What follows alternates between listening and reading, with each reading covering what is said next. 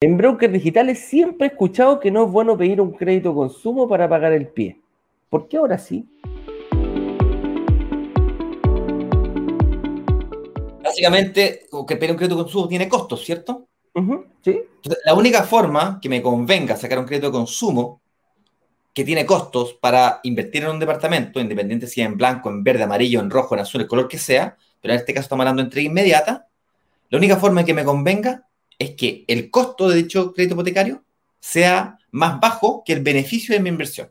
Es como cuando me compro una maquinaria, un, no sé, una máquina de imprimir, ¿bien? Y imprimo polera. Ah, vamos imprimiendo polera. La máquina me la compré con un crédito consumo, me compré la máquina, tengo cliente y la máquina me renta.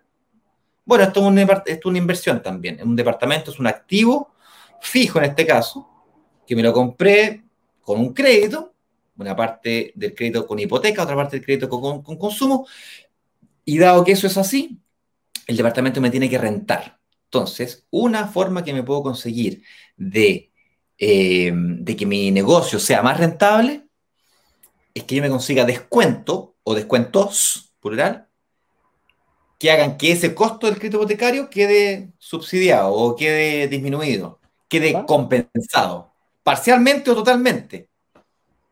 Así de simple. Entonces, si yo, por pagarte el, departamento al contado, toma, te lo compro, no al contado, pero te pago el pie, toma, ahí está. Me da un descuento, dependiendo del descuento que me dé, si es más alto o a lo menos igual que el, costo total del crédito del consumo que estoy sacando, a lo mejor me conviene. Esa es una forma en la que te podría convenir sacar un crédito de consumo.